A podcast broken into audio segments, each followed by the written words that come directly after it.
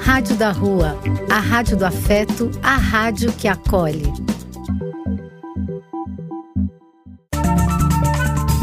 Apoio: Casa de Vó, Banho para Geral e Instituto de Políticas Relacionais. Programa Apenas Acontece. Paternidade ativa, autismo, inclusão e boa música na rádio. Olá a todos, meus queridos ouvintes da Rádio da Rua, a Rádio do Afeto, a rádio que acolhe. É a rádio do som, do ritmo e da realidade de quem está nas trincheiras, nos frontes do que acontece na vida social. Aqui é Marcos Labigalina e estamos iniciando mais um programa Apenas Acontece aqui na sua web rádio. Para nos sintonizar, você abra o seu navegador e digite www.radiodarrua.com e clique o play para nos escutar, como vocês estão fazendo agora neste momento. E caso você não consiga nos escutar aí às segundas-feiras às 8 horas da noite, quando fazemos esta resenha semanal, você pode nos sintonizar no canal do Spotify. Então baixe seu, esse aplicativo ou use no seu computador o Spotify e lá dentro você se inscreve e entra gratuitamente e procure por Rádio da Rua ou apenas acontece, você vai ver todos os programas que temos aqui na nossa Rádio da Rua.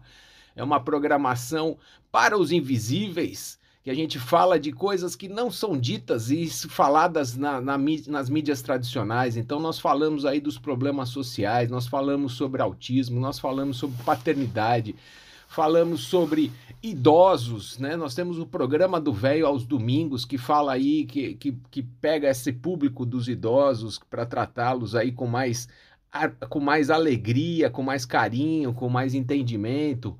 E na quarta-feira eu sempre convido vocês também para participarem na terça-feira, desculpa, do Cenas da Rua, que acontece aí às nove e meia, com a Dani Grebe e com a Vanessa Labigalini. É um papo muito interessante. Elas fazem um, um psicodrama na rádio. É muito legal que elas trazem temas atuais e bota para discussão e bota para a gente pensar mesmo que a gente não tenha opinião, você sai lá com uma opinião formada sobre o assunto. É muito interessante.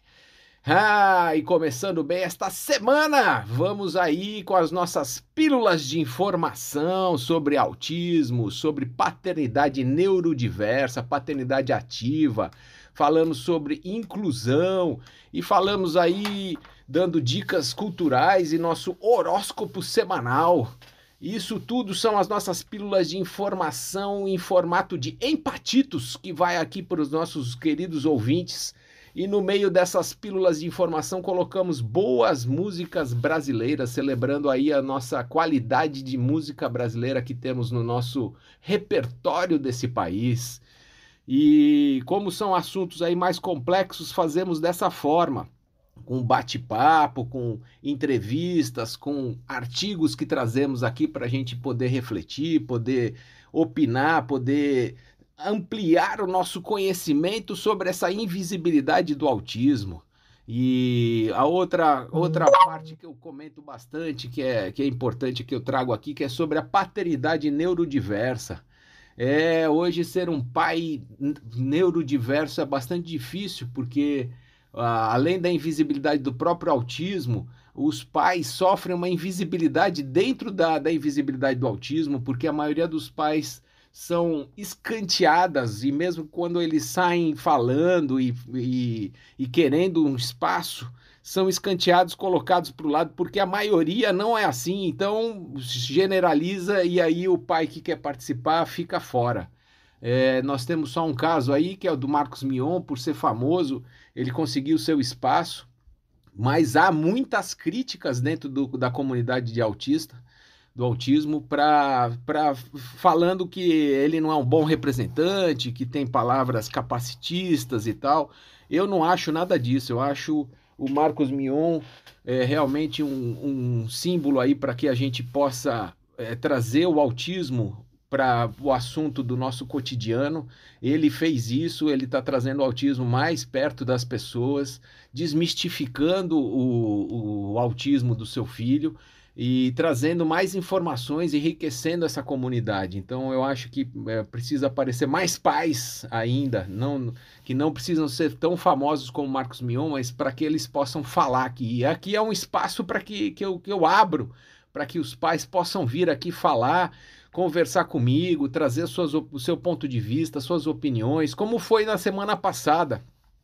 É, semana passada tive um bate-papo com um pai de quatro filhos, sendo um deles autista que é o Alex Oliveira. Foi uma entrevista aí muito legal. Ele trouxe aí a sua, o seu ponto de vista, as suas dificuldades, ele trouxe sugestões para quem está começando nesse, neste é, mundo do autismo, do, desde o diagnóstico. Então, acho bastante importante e que a gente possa aí ter mais espaços para a gente conversar e ver, é, ter esta visão do pai, do pai do autista, do pai do deficiente, é muito importante esse espaço. Então vamos começando o nosso programa com a nossa playlist brasileira. Playlist e hoje nossa playlist brasileira está sensacional. A gente escolheu boas músicas brasileiras aqui para tocar ó, no meio das nossas pílulas de informação e vamos dar início a ela.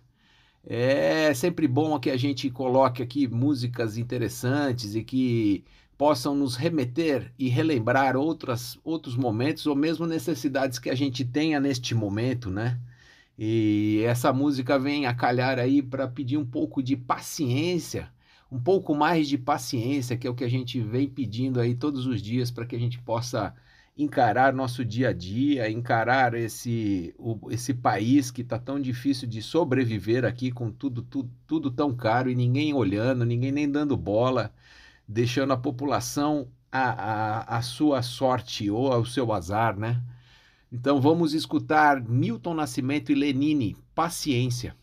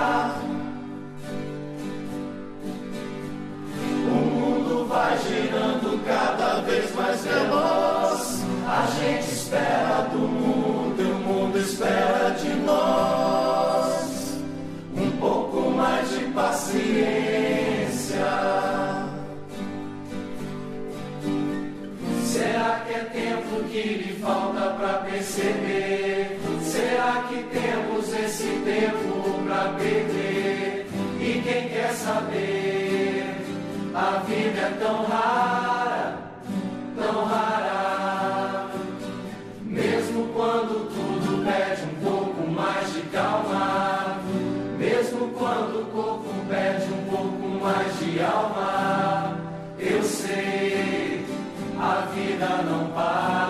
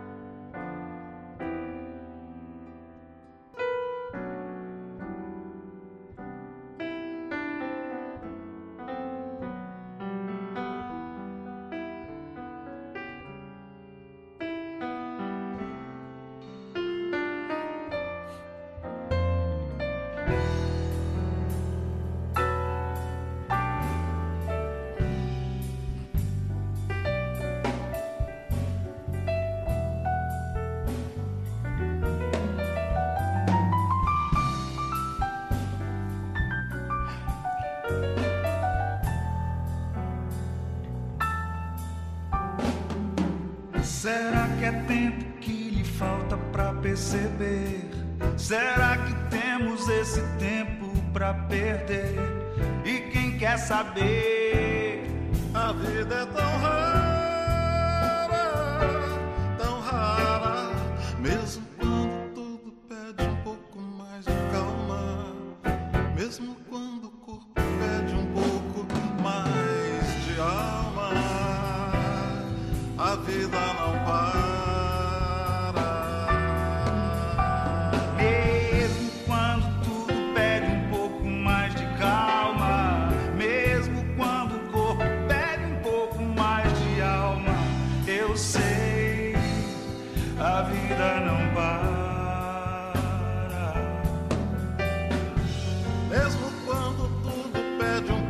mais de calma, mesmo quando o corpo pede um pouco mais de alma, eu sei, a vida não para.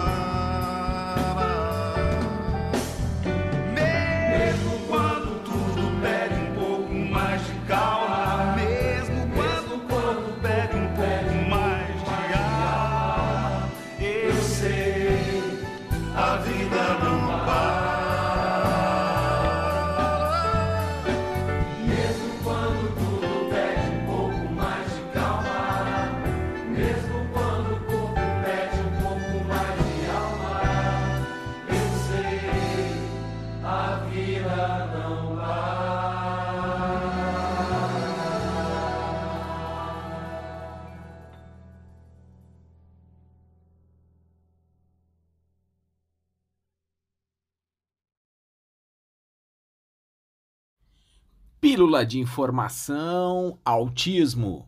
Ah, venho trazer aqui mais algumas informações em formato de pílula sobre autismo para ampliarmos nossa consciência e nossa e dar aí a, a preocupação devida a todos os autistas para que a gente é, reduza as diferenças de olhares e compreenda o próximo.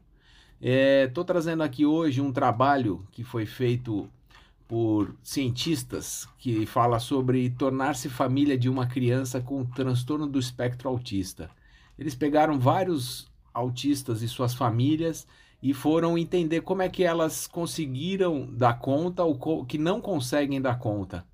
É, Então eu peguei aqui o trecho final que ele fala que quanto à visão dos familiares sobre a criança com TEA, transtorno do espectro do autismo, eles a percebem positivamente, revelando tanto uma adaptação à sua condição quanto a capacidade de reide- reidealizarem a criança de acordo com suas reais possibilidades, e tendo em vista que sua evolução gradual confere forças para a família.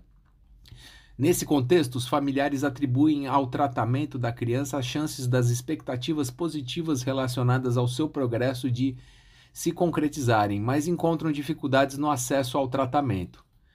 Por fim, o estudo pode evidenciar o reconhecimento dos familiares de que suas famílias possuem características comuns às de outras famílias, mas que vivenciam demandas distintas daquelas em que não há uma criança especial. Diante dessas demandas, os familiares relatam a alternância entre momentos de alegria e tristezas, mas também a união, a dedicação e a perseverança da família. Pode-se refletir a partir desse estudo que o tornar-se família de uma criança com TEA parece demandar a adaptação do contexto familiar a uma nova realidade, a uma nova criança. Há uma nova realidade no sentido de que o contexto do transtorno desencadeia repercussões ao cotidiano familiar, frente às quais as famílias precisam, por meio de diferentes estratégias, buscar a adaptação. E adaptação a uma nova criança no sentido de que a criança com TEA apresenta-se diferente da esperada diferente da esperada inicialmente por sua família e precisa ser novamente idealizada dentro de suas reais possibilidades. Entende-se que para isso, movimentos de reequilíbrio e retomada do desenvolvimento da família sejam necessárias num processo de resiliência e que tais movimentos podem ser facilitados se as famílias puderem receber adequado apoio e suporte voltados ao fortalecimento de suas competências e possibilidades. Considera-se que este estudo é relevante no que enfoca reflexões sobre o tornar-se família de uma criança com TEA, a partir do conhecimento de suas dificuldades. porém atentando às formas como se organizam para lidar com estas. Nesse sentido, amplia-se o foco para além da identificação do estresse elevado nos familiares das crianças com TEA, amplamente corrente na literatura, a fim de destacar as potencialidades das famílias para reorganizarem-se nesse contexto, a partir de suas próprias percepções. Sugere-se a realização de novos estudos que ampliem a discussão da temática a partir de amostras maiores que permitam maior generalização dos resultados e que possam englobar famílias com características sociodemográficas e culturais distintas, pois essas foram limitações do presente estudo. Também a escolha pela inclusão de diferentes membros da família neste sentido pode ser apontada como uma limitação. Embora se entenda que a percepção de cada um dos membros que convivem com fa como família, avós, irmãos, etc., é tão importante quanto a dos pais e mães para a compreensão do modo como as famílias se percebem e lidam com o contexto vivenciado.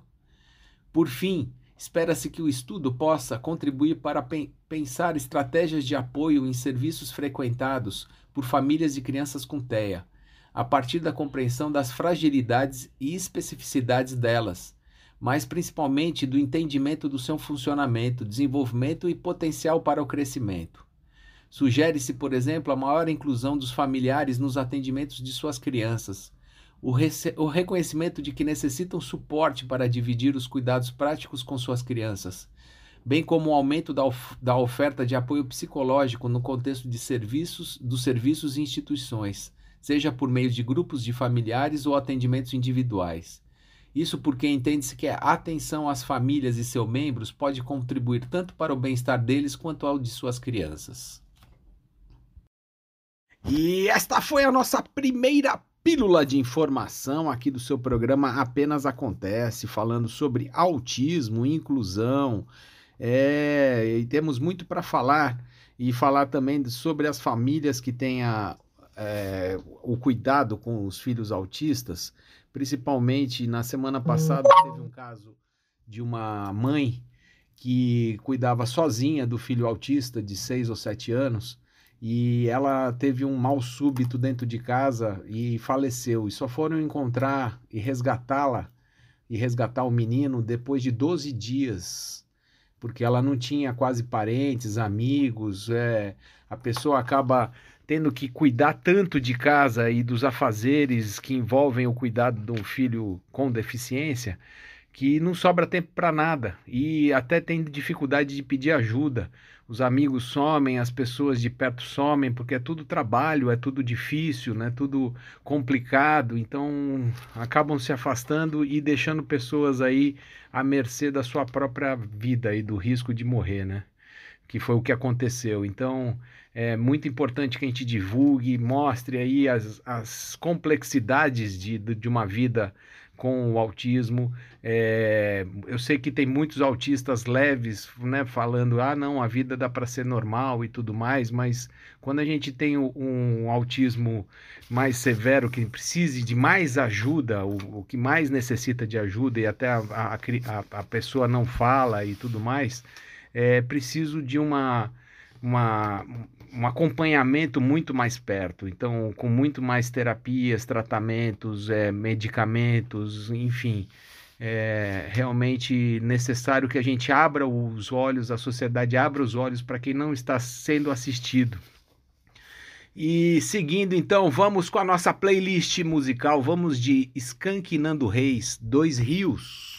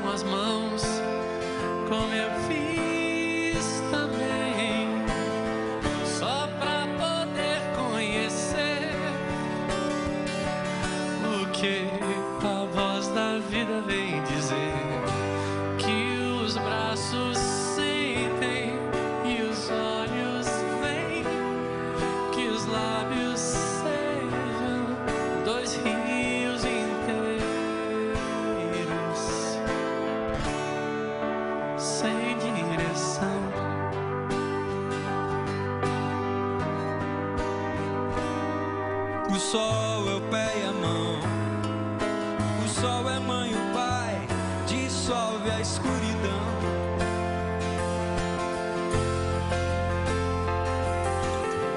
O sol se põe, se vai. E após se pôr o sol, renasce no Japão.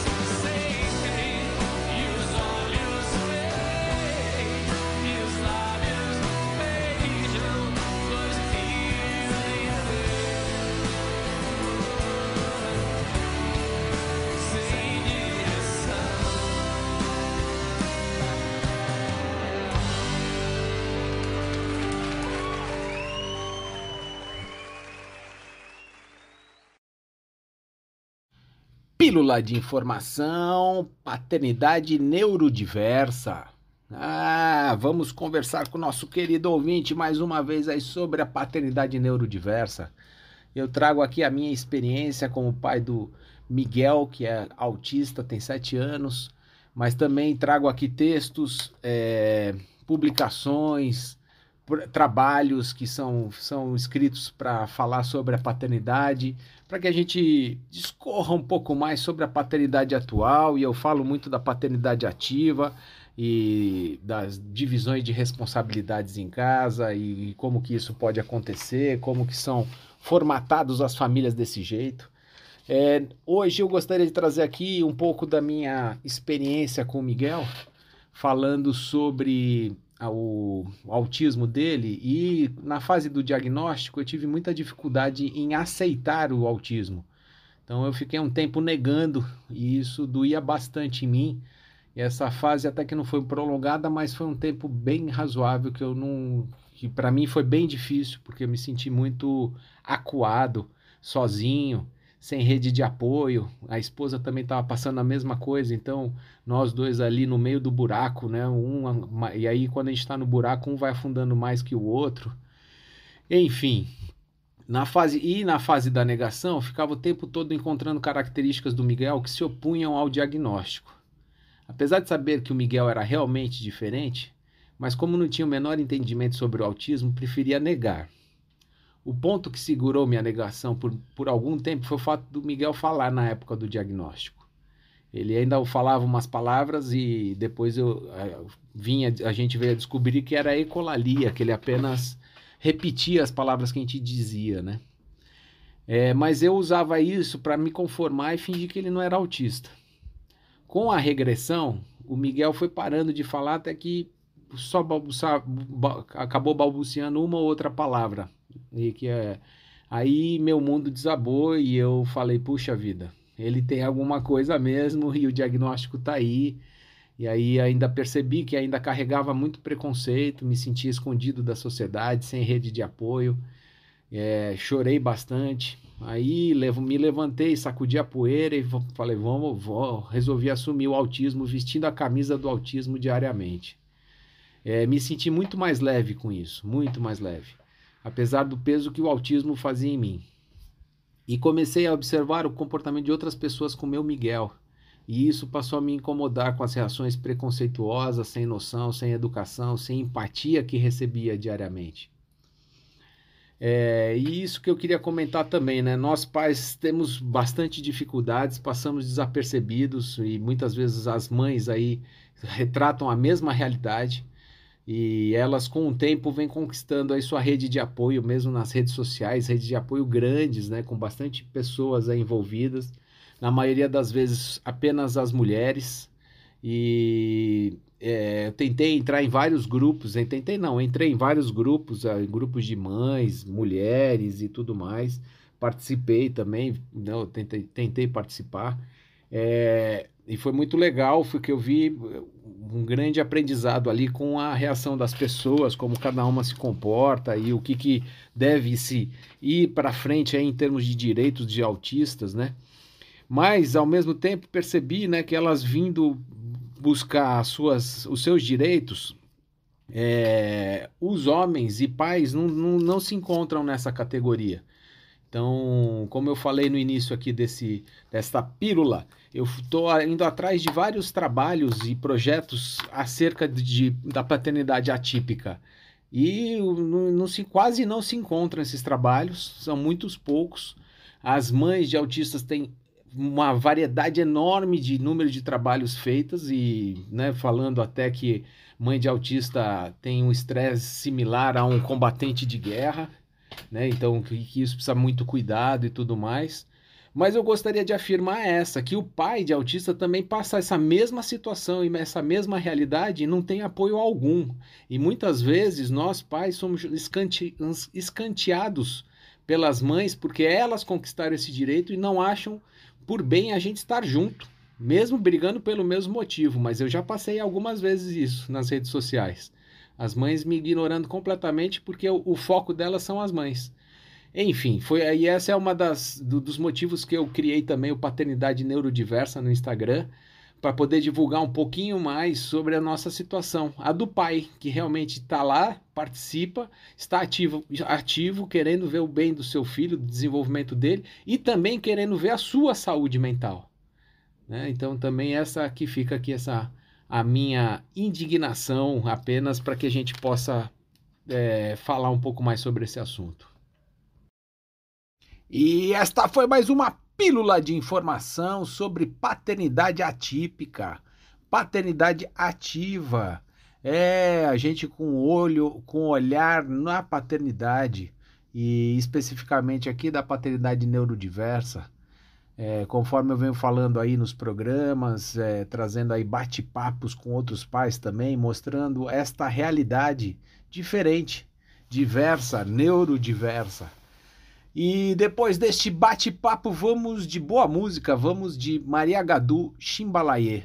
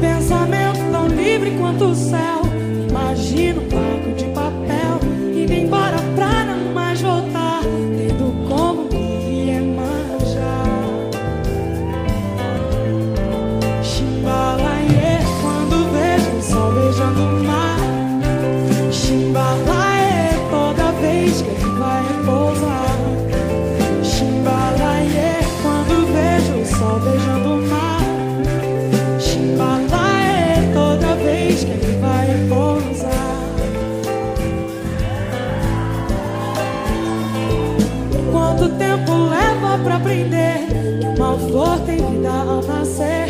Essa flor brilhando à luz do sol,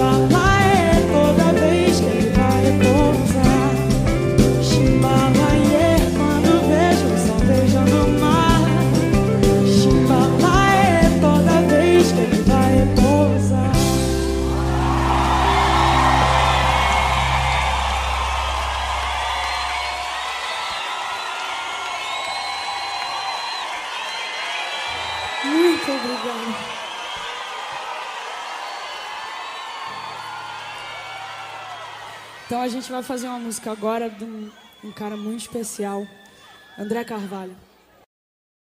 Horóscopo da semana apenas acontece. Ah, e agora trazemos essa nossa dica astrológica para nosso ouvinte.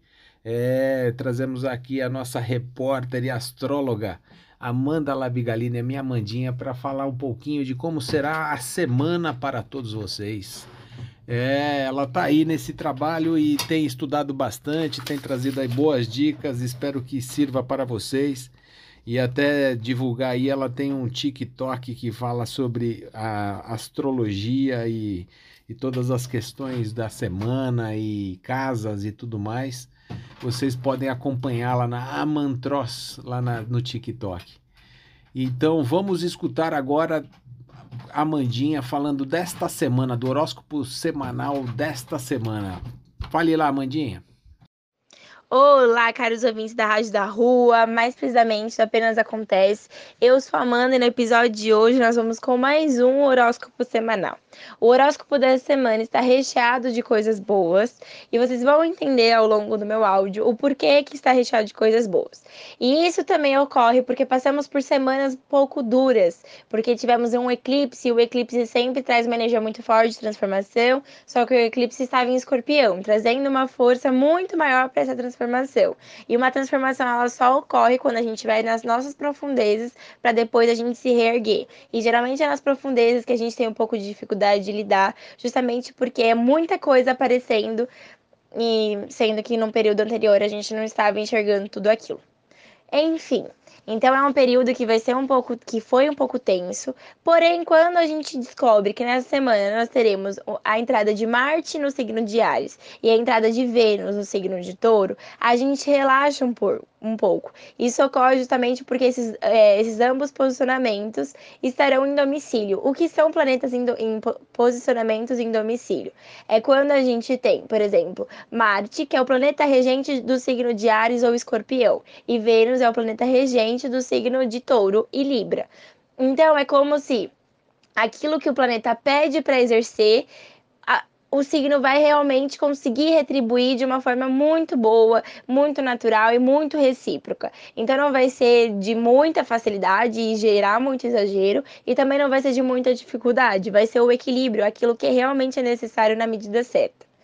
Então, nós teremos o resultado disso tudo é a nossa semana e dali em diante nós teremos muitas coisas boas, teremos muita ação, muita coragem, muita atitude em tudo que é dos nossos planos, da nossa raiva, daquilo que a gente sempre tem um impulso maior para a gente colocar em prática, mas a gente sempre recua. Então, essa entrada de Marte em Ares vai fazer com que a gente direcione melhor os nossos passos e tenha mais atitude e coragem para a gente colocar em ação.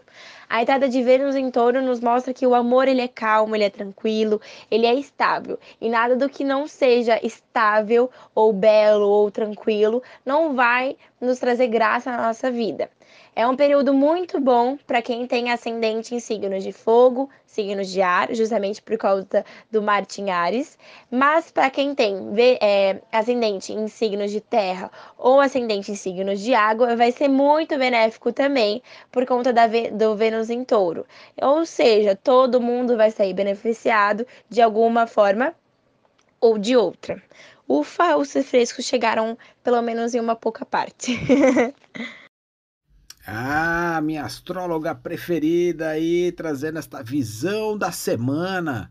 Se Deus quiser que seja muito positiva a todos nós e os nossos queridos ouvintes e que a gente consiga aí com a sua fala, Amandinha, que a gente consiga tirar aí bons proveitos aí e escolher melhores datas, melhores momentos para que a gente possa fazer revoluções nas nossas vidas. E vamos seguindo então com o programa com mais uma pílula de informação. Pílula de informação, saúde mental. É, fiz esse quadro aqui especial no dia de hoje para a gente falar um pouquinho sobre a saúde mental de cada um.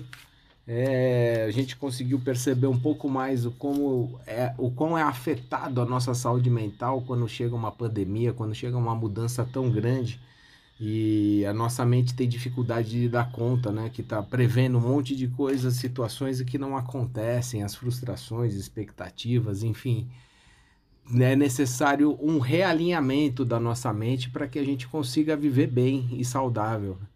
Eu tô, eu tô, vou trazer aqui agora neste, nesta pílula de informação é um trecho de um livro que chama As coisas que você só vê quando desacelera. E eu acho que é o momento para a gente olhar, refletir, que a gente acaba acumulando tantas coisas por fazer e não se dá conta de que, na verdade, nós que arrumamos essas coisas, né? não, não nos impõem de certa forma. É, conhecemos o mundo apenas pela janela da mente. Quando a mente está agitada, o mundo também está. Quando a mente está em paz, o mundo também está. Conhecer a nossa mente é tão importante quanto tentar mudar o mundo. Eu me espremo no vagão do metrô, há uma multidão à minha volta. Eu posso me irritar ou pensar que é divertido não precisar me segurar em nada. As pessoas reagem à mesma situação de formas diferentes. Se olharmos mais de perto, vamos ver que não é a situação que está nos incomodando, e sim nossa forma de enxergá-la. Tsunamis são assustadores, não apenas por causa da água, mas também por causa dos objetos que a água arremessa em nós. Tornados são aterrorizantes não apenas por causa do vento, mas também por causa dos objetos que o vento ergue e joga em nós. Nós nos sentimos infelizes não só porque algo ruim aconteceu, mas também por causa do turbilhão de pensamentos sobre o que aconteceu. Quando tiver uma sensação desagradável, não se prenda a ela, nem a fique remoendo. Em vez disso, deixe-a em paz, para que possa fluir a onda de emoção vai recuar naturalmente, se você não alimentá-la pensando nela sem parar. Para desgrudar comida de uma frigideira, apenas despeje água nela e espere. Após um tempo, a comida se soltará sozinha. Não lute para curar suas feridas, apenas despeje tempo no seu coração e espere.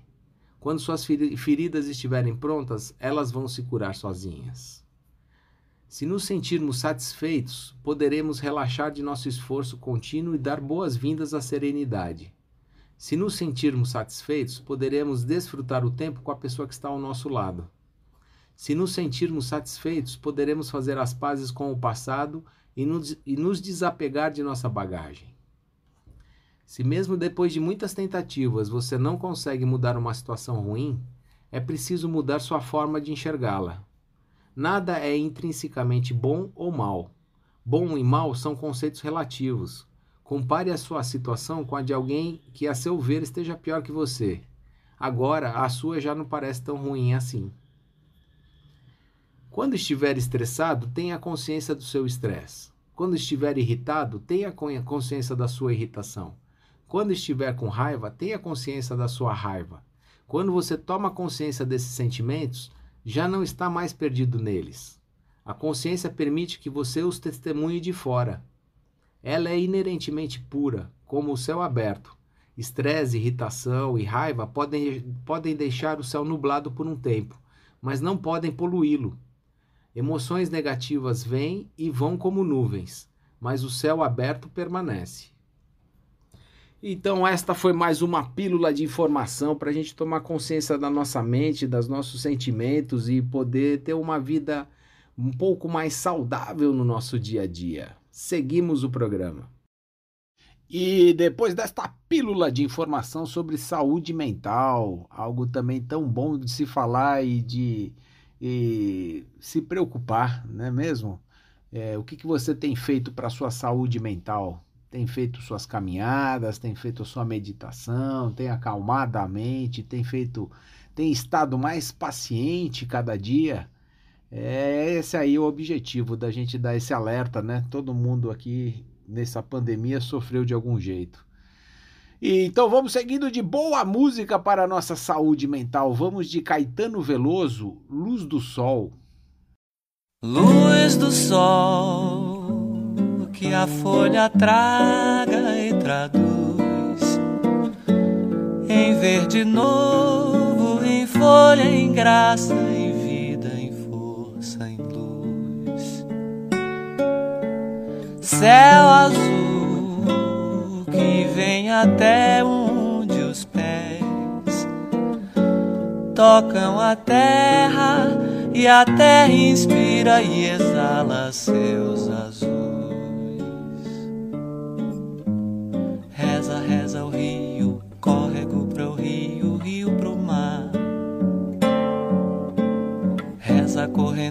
correnteza, roça, beira, doura, areia. Marcha o homem sobre o chão, leva no coração uma ferida acesa dono do sim e do não, diante da visão da infinita beleza. Finda por ferir com a mão essa delicadeza, a coisa mais querida, a glória da vida, luz do sol que a folha traga e traduz em verde novo, em folha, em graça, em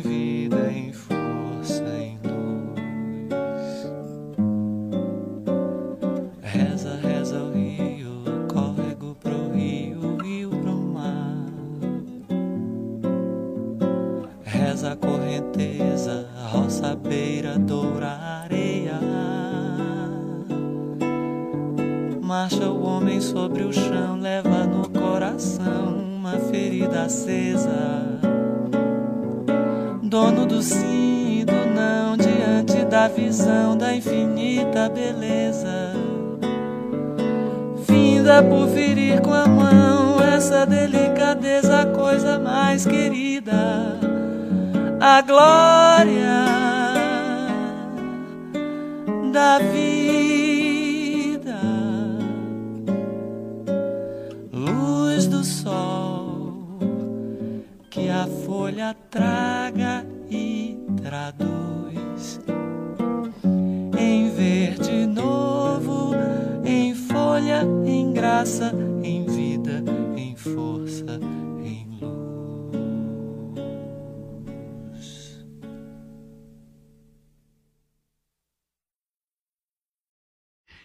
Indicação de séries apenas acontece. E vamos para o nosso momento cultural, momento de relaxar um pouco aqui com as nossas pílulas de informação e vamos falar um pouquinho aí sobre séries e sugestão de séries. O nosso repórter especial Vinícius Labigalini, o meu Vini, está vindo aí para trazer mais uma sugestão de séries para esta semana. É, ele tem acompanhado bastante aí os canais pagos, Netflix, HBO, e, e para trazer aqui uma boa sugestão para você, meu querido ouvinte, para ficar sentado no sofá e poder relaxar e ver alguma coisa interessante na TV. É, diga lá, Vini, qual que é a sugestão de série desta semana para nossos ouvintes aqui do Apenas Acontece? Boa noite a todos os ouvintes da Rádio da Rua. No nosso programa Apenas Acontece, eu sou a Rebeca Almeida e vou hoje falar mais uma vez com vocês sobre o autismo. Hoje eu quero falar com vocês sobre um assunto que infelizmente não é novidade, infelizmente não vai ser a última vez que aconteceu. E infelizmente há pouco tempo eu já noticiei alguma coisa parecida. Hoje eu vou falar sobre a Ana Paula. A Ana Paula é uma mulher de 39 anos que, mora, é, que ela morava sozinha com o filho autista não verbal de 6 anos em São Sebastião do Paraíso, em Minas Gerais. A Ana Paula, ela teve um infarto fulminante e morreu na frente da criança e ficou provavelmente 12 dias em cadáver ao lado do filho autista não verbal de 6 anos.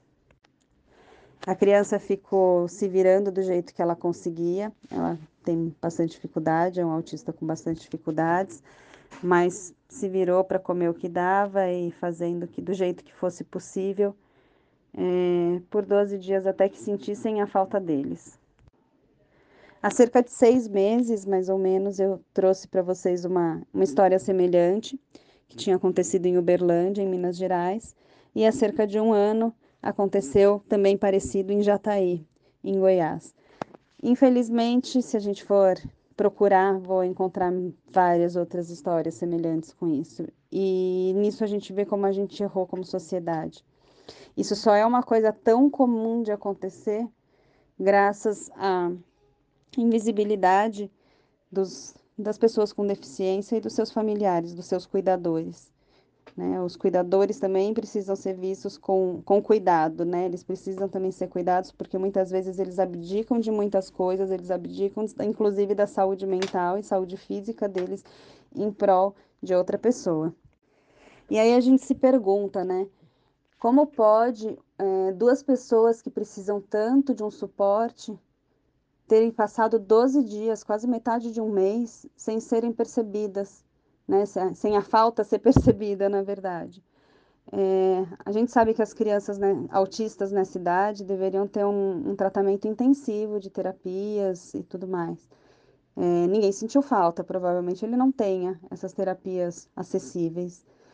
Então, isso já mostra como, como, até como poder público, quanto a gente errou, mas como sociedade, a gente errou ainda mais de perceber que por 12 dias essa mãe não foi percebida como falta em lugar nenhum social, porque provavelmente essa, essas pessoas não tinham uma vida social razoável. Essa criança não deveria provavelmente ir numa escola, e a gente eu não tenho todas as, as, notícias dessa história, por isso eu falo tanto o provavelmente, né? Eu não, não gosto de julgar sem ter a notícia inteira. Mas, falando, generalizando do que a gente sabe, o que, como funciona, a grande maioria das vezes, quem cuida da criança é a mãe sozinha, né? Quase 80% já em estudos foram feitos, né? Quase 80% dos, dos pais, de algum jeito, abandonam o barco quando, quando tem o diagnóstico ou de algum jeito não dão o suporte para a mãe, né, para a cuidadora, que geralmente é a mãe, poder ficar com essa criança. É, então, muitas vezes sobra para uma pessoa sozinha e é uma, uma atividade muito desgastante, porque muitas vezes, como eu falei, tem as terapias, é, muitas vezes abre-se mão de se ter os próprios momentos de lazer, então as próprias, digamos, terapias, para conseguir lidar com isso tudo. E além disso, e além disso, né, ainda a gente vê que a própria família ficou tanto tempo assim sem perceber. Doze dias sem receber nenhuma notícia da mulher e da criança. É, então é esse esse momento aqui de conversa que a gente teve hoje é mais para a gente pensar em como sociedade o que a gente pode fazer para melhorar um pouco o acesso dessas pessoas que necessitam, não só as pessoas com deficiência, mas também os cuidadores, como melhorar o acesso deles a serviços sociais, a, atividades comunitárias onde eles possam se encaixar, para que essas coisas não só não aconteçam, como para que eles melhorem a qualidade de vida. Uma boa noite a todos. E esta foi a nossa última pílula de informação aqui do seu programa Apenas Acontece.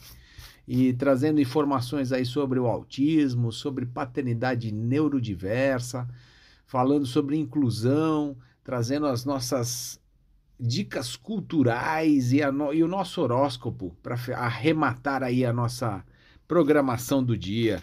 E infelizmente aí trazendo uma, uma notícia triste, né? Mais uma, né? De abandono social. É um negócio muito difícil de explicar, né? A gente vivendo numa sociedade tão grande, com 7 bilhões de pessoas, e as pessoas vivendo sozinhas, literalmente, né? Isoladas, nem, nem sozinhas, né? É, a pessoa vivia numa comunidade, mas ninguém a conhecia direito, ninguém ofereceu alguma ajuda, alguma mão, né? Porque a pessoa quando se enfia numa situação dessa, ela não consegue nem pedir ajuda, né? Ela tá, ela tá querendo dar conta daquilo que foi colocado para ela, né? E dar conta do filho dela, dar conta dos entendimentos da vida, das dificuldades que vem passando, das dificuldades futuras. Não são poucas, não são poucas, são muitas mesmo. E por isso que toda vez a gente recomenda aqui, né? Você tem um tempinho, ou você pode encontrar um tempinho e ajudar aquele teu, a teu parente amigo que tem uma pessoa com deficiência em casa, né? Não falo nem só do autismo. É, as necessidades são diferentes, as necessidades são maiores, há uma demanda muito grande pela própria pessoa que está cuidando, o pai, a mãe ou o cuidador. Então as pessoas ficam num, num redemoinho muito difícil de sair. E se não se oferece a mão, é o que aconteceu, né? Ficou dez dias ali morta, sem nem ninguém saber. Ah, Infelizmente, aí terminando com essa notícia tão triste aqui no nosso programa. Não somos o Jornal Nacional, então, infelizmente, é isso mesmo que temos. Vamos aí de boa música para dar uma alegrada final aí. Vamos de Gonzaguinha, Um Homem Também Chora.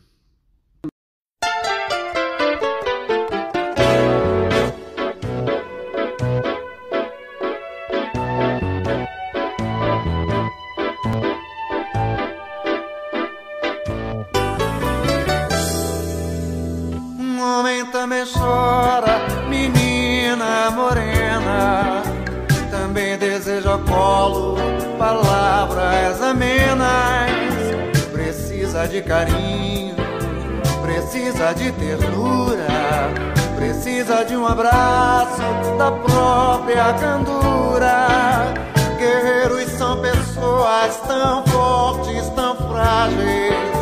Guerreiros são meninos no fundo do peito. Precisam de um descanso, precisam de um remanso, precisam de um sono que os torne refeitos. É triste ver meu homem guerreiro e menino com a barra do seu tempo por sobre seus ombros. Eu vejo que ele berra, eu vejo que ele sangra, a dor que tem no peito,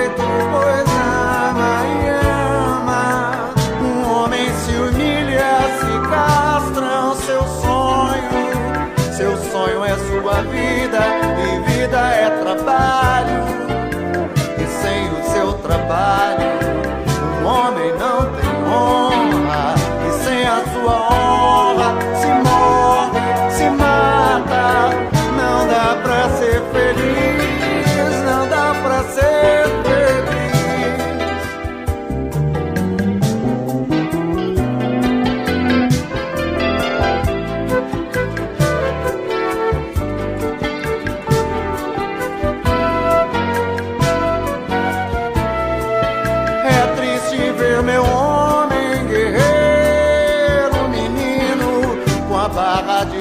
tempo por sobre seus ombros. Eu vejo que ele berra, eu vejo que ele sangra, a dor que tem no peito, pois ama e ama. Um homem se humilha, se castra o seu sonho. Seu sonho é sua vida e vida é trabalho. E sem o seu trabalho, homem não tem honra. E sem a sua honra, se morre, se mata. Não dá pra ser feliz, não dá pra ser feliz.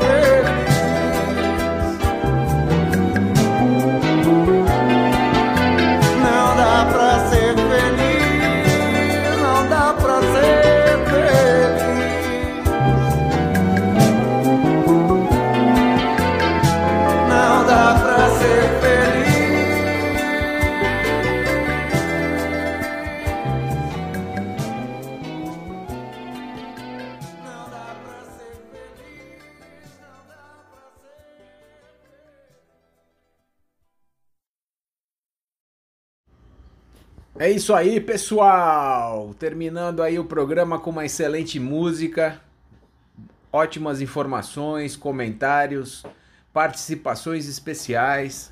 Gostaria de agradecer a todos os ouvintes que estiveram conosco até agora nessa nesta noite de segunda-feira. Desejando a todos uma excelente semana e esperando vocês no próximo programa na próxima segunda-feira às 8 da noite. Uma boa noite. Boa noite, caros ouvintes da Rádio da Rua. Aqui tá falando com vocês é o Vinícius Labigalini. E hoje eu vim trazer mais uma dica de série. Dessa vez a série Pacificador, que tá disponível na HBO Max, que é um spin-off, né? Pra quem não sabe, spin-off é algo que faz parte do universo, mas não faz parte da história principal. E é um spin-off do Esquadrão Suicida, o segundo que lançou, tá? Não o primeiro, às vezes confundem. E é uma série de, é, de um dos super vilões que viram super heróis na história do Esquadrão Suicida, que tem o lema de que não, ele mata quantos homens, mulheres e crianças forem necessários para ele alcançar a paz. Tem um humor bem pesado, mas é uma série muito engraçada que tem uma mensagem muito boa e uma construção de personagem muito boa também do pacificador entendendo o porquê ele é assim e descobrindo que ele não quer só matar e e que ele não quer só ter uma paz matando quantas pessoas forem necessárias. E é uma série incrível, tem uma construção imensa de todos os personagens.